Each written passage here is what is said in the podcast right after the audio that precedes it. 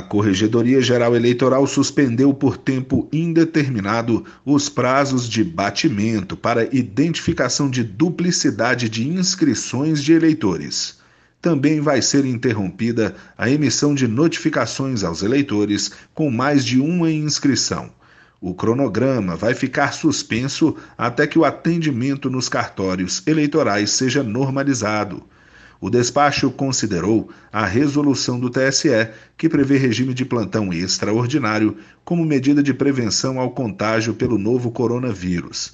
A medida vale para os procedimentos realizados até 50 dias antes da decisão, tomada na última segunda-feira, 30 de março, e também para os batimentos que ainda serão realizados.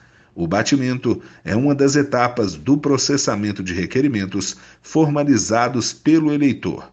Ele identifica se o registro do eleitor no cadastro eleitoral é único. Se o batimento identificar mais de uma inscrição, o eleitor tem 20 dias para procurar o cartório e esclarecer a situação. Do TSE, Fábio Ruas.